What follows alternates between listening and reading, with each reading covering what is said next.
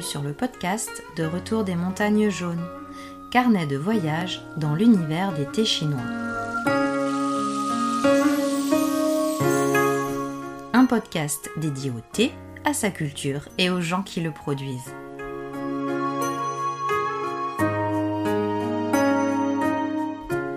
Aujourd'hui, nous repartons dans les montagnes jaunes à l'occasion des récoltes de Taiping Rokway pour le deuxième épisode d'une série consacrée à mon expérience en tant que cueilleuse de thé en Chine chez des amis producteurs.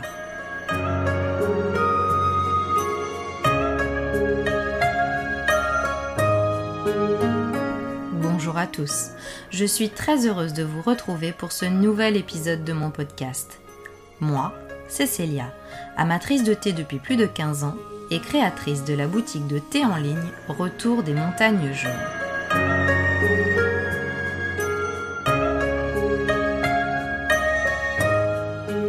Aujourd'hui, j'ai eu envie d'infuser une fleur de chrysanthème dans un gaïwan en verre pour l'observer s'ouvrir au fil des infusions. Sa couleur printanière et son petit goût fleuri collent à merveille à mon humeur du jour.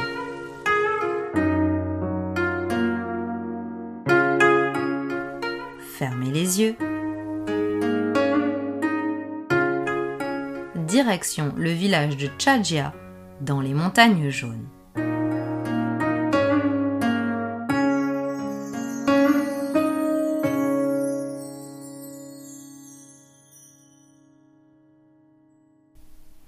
Souvenez-vous le dernier épisode. Après une journée pleine de surprises et de chocs culturels, je m'endormais pour la première fois dans ce tout petit village d'une quinzaine de maisons au cœur des montagnes jaunes, impatiente de vivre mon premier jour de récolte avec les cueilleuses de thé. Le réveil sonne tôt. Il est cinq heures et j'entends déjà les cueilleuses de thé s'agiter dans la chambre à côté. J'ai de la chance. J'ai une chambre à moi toute seule, celle du fils cadet, mais les cueilleuses dorment quant à elles à plusieurs dans deux dortoirs. Trois dans la petite chambre et cinq dans la grande. Une fois qu'elles ont fini leur toilette du matin, à même une bassine d'eau tiède, je m'extirpe du lit pour ma toilette avant de descendre pour le petit déjeuner. La cuisinière à bois a déjà été allumée par la mère de famille, et les nouilles y cuisent en attendant la retardataire. Chacun a le droit à un bol de nouilles avec un peu d'eau de cuisson et quelques feuilles de chou pak choy. Moi, j'ai le droit à un traitement de faveur, car Laolu, le père, partage avec moi un verre de thé sauvage.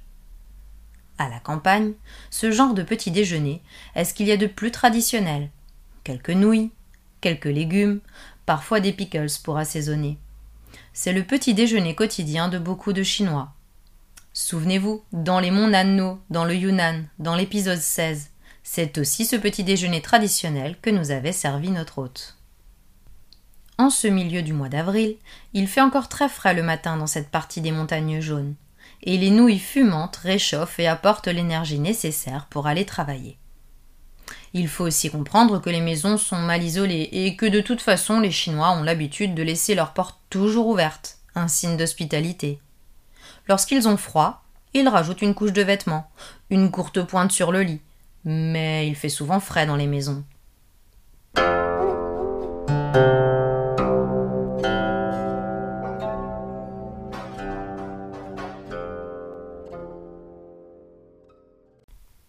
Il est six heures du matin, et aux premières lueurs du jour, il est temps de partir pour la cueillette. Chaque cueilleuse va chercher sa hotte en osier et un chapeau de paille. La haute sur l'épaule, il faut grimper les pentes raides des jardins de thé en amont du village. La veille, Laolu a fait le tour des jardins pour observer le stade de développement des bourgeons et choisir les jardins à récolter ce jour.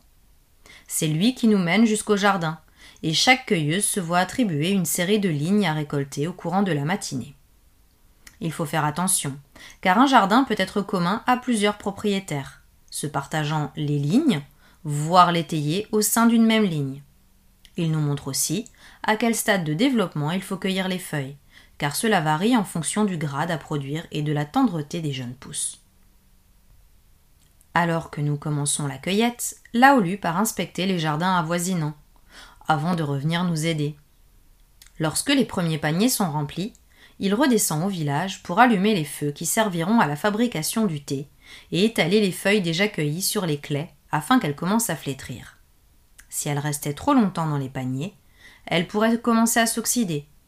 Il reviendra en courant de matinée pour nous indiquer d'autres lignes à récolter, remonter avec les paniers vides et redescendre les hautes pleines de feuilles de thé fraîches. Tôt le matin, il fait encore très frais dans les jardins de thé. La nature s'éveille en même temps que nous commençons le travail. Les criquets et les oiseaux chantent, les abeilles bourdonnent et les papillons multicolores virevoltent autour de nous. Parfois même on entend des singes hurler, ce qui nous offre une cacophonie presque assourdissante. Assez rapidement, une fois le soleil levé, la température se réchauffe et peut dépasser les 30 degrés à midi.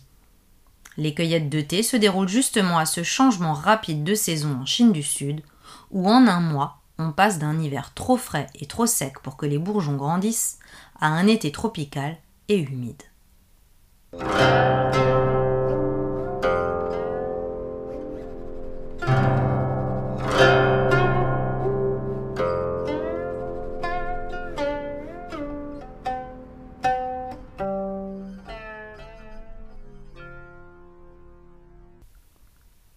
Taiping Rokwei est un thé bien particulier.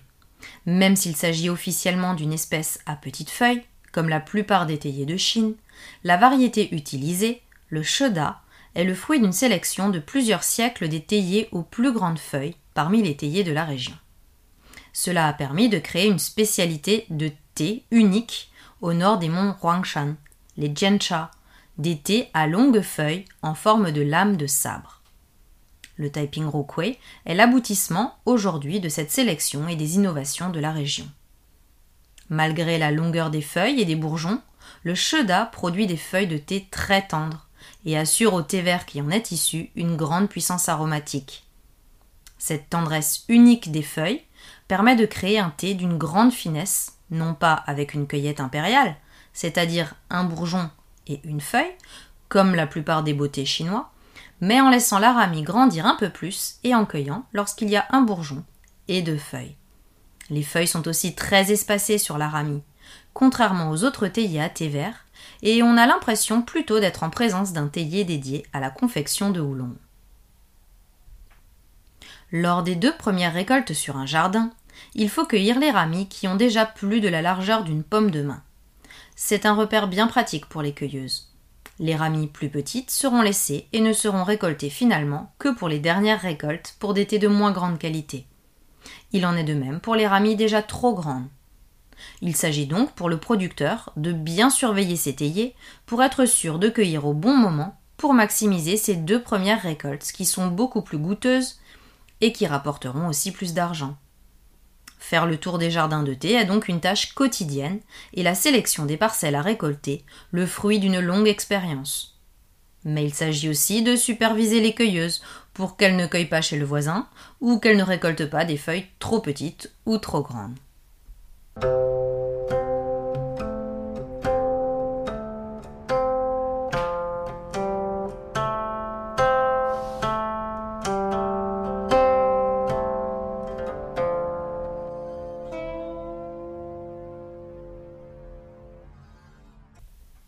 Le travail n'est pas particulièrement pénible ni fatigant. Surtout que notre ami Lu n'impose ni rendement ni contrainte de temps aux cueilleuses. Il faut juste que les jardins qui le nécessitent soient cueillis.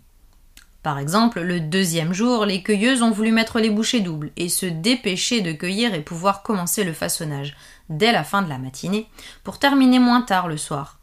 Et lorsque nous sommes redescendus vers 10h30, une heure plus tôt que d'habitude, lui ne nous a pas pour autant envoyé cueillir de nouveaux jardins.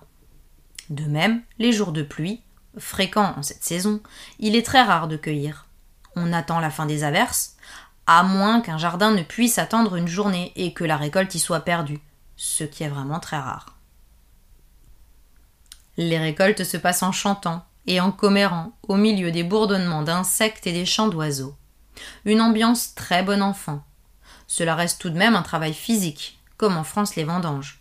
On doit se pencher pendant plusieurs heures pour cueillir les feuilles, parfois dans des positions improbables pour l'atteindre l'autre côté du théier.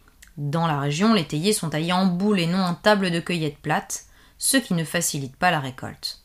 car il y a énormément de ramis à cueillir et qu'elles partent d'un peu partout sur le théier.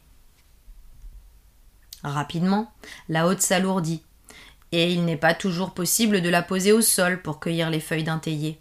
Il faut aussi se souvenir que les jardins où pousse le Taiping Rokui sont extrêmement raides, parmi les plus raides dans le monde du thé, ce qui ne facilite pas l'accès au jardin, ni les déplacements entre les théiers. Et souvenez-vous, la plupart des jardins sont en plein soleil, à même la pente, et très vite il peut faire très chaud. Et je suis soulagée que les après-midi soient réservés au façonnage du thé. Pour d'autres types de thé, comme le Maofeng ou le Longjing, le travail de façonnage est bien moindre et les cueilleuses doivent cueillir jusqu'à la tombée de la nuit vers 17 ou 18 heures. Ce qui doit être beaucoup plus fatigant. Pour le Taiping Rukui, c'est justement le façonnage qui m'a semblé le plus fatigant, comparé au travail de cueillette.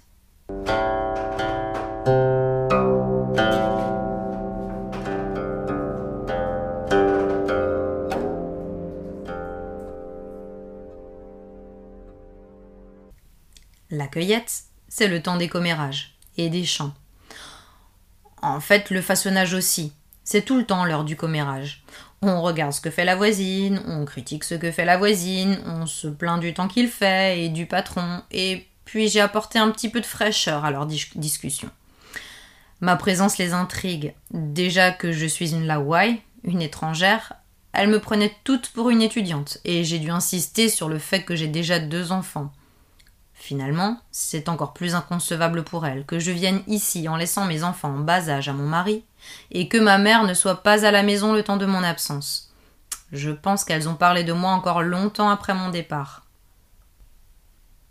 Au début, elles ne voulaient pas trop me parler. Pas vraiment parce que je suis une étrangère, même si ça les intrigue, mais surtout parce qu'il fallait parler le mandarin. Elles avaient beau toutes venir de l'Anhui, il y a dans la province quatre langues distinctes, bien vivantes, et aucune n'est le mandarin.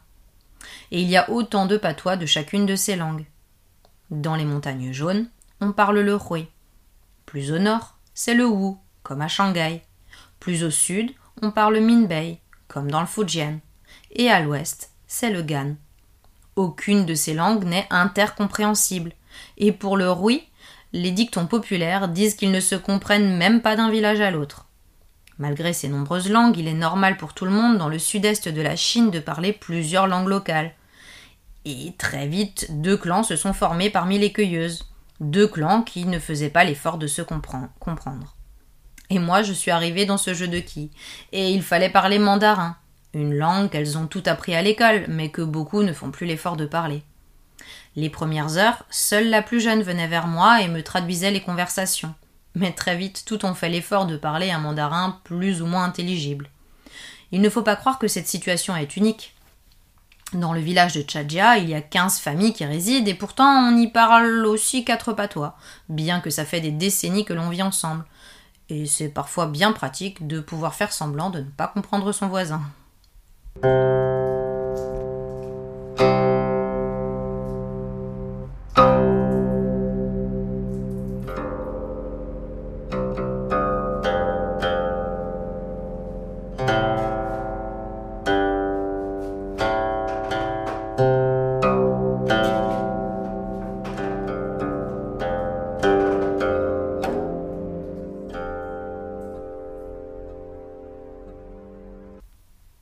Plus tard, à midi moins vingt, il est l'heure pour les cueilleuses de redescendre vers le village pour le déjeuner.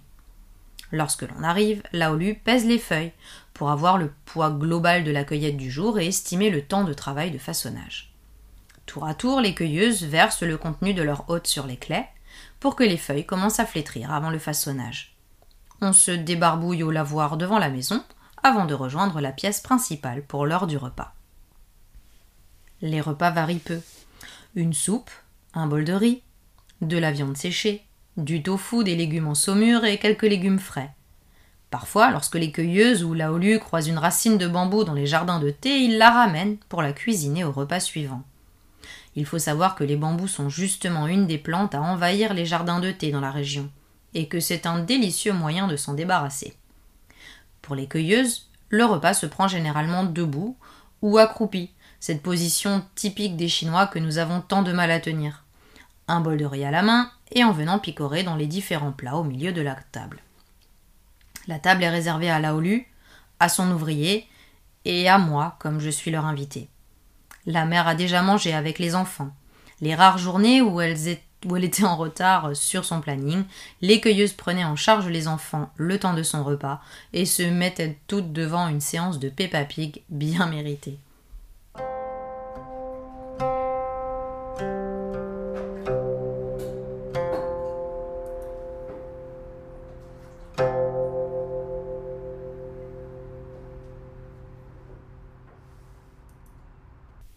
Pendant la matinée, la mère, tout en s'occupant de ses deux petites filles fiévreuses, a préparé le repas pour une quinzaine de personnes.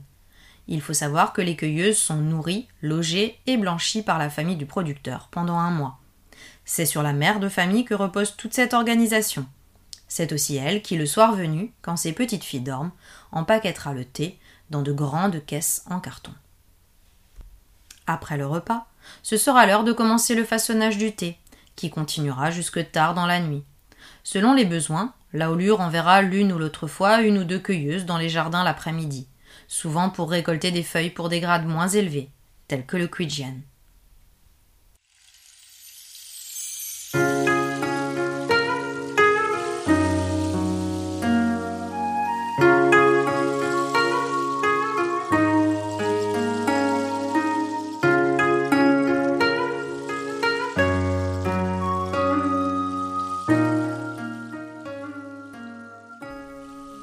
Cette escapade dans les jardins de thé avec les cueilleuses vous a-t-elle plu?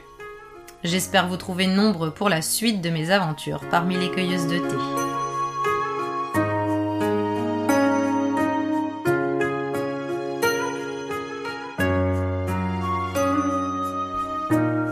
En attendant le prochain épisode, n'hésitez pas à me rejoindre sur le compte Instagram Retour des montagnes jaunes. Faites-moi part de vos questions, de vos idées, de vos envies. Rejoignez-moi également sur le blog du podcast retourdesmontagnesjaunes.com slash blog au pluriel slash podcast. Si vous avez aimé cette escapade, la meilleure façon de me soutenir est de vous abonner sur la plateforme d'écoute que vous utilisez. Si vous utilisez Apple Podcast, vous pouvez mettre 5 étoiles et un commentaire. Et si vous appréciez mon travail, n'hésitez pas à en parler autour de vous.